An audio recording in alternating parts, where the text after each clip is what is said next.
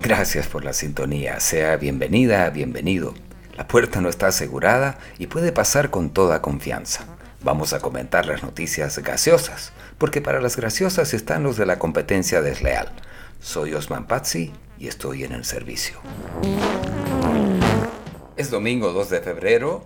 En el despacho de ayer dije que era sábado 2 de febrero. Bueno, dos disculpas, porque mil serían muchas.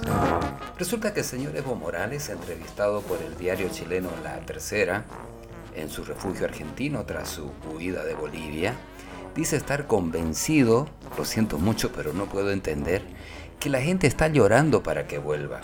Y es por eso que continúa evaluando la posibilidad de candidatear a senador para retornar al país, aunque sea como asambleísta.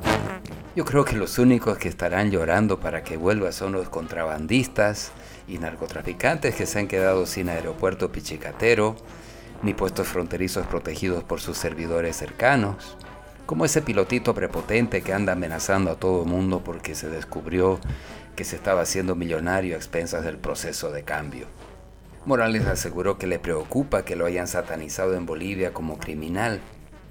Bueno, si le preocupa tanto el que dirán, debería dar la cara y no ser el primero en escapar, porque en el apuro de su escape como delincuente, hasta se olvidó que sus hijos seguían en el país y tuvieron que darle alcance dos semanas después, en México.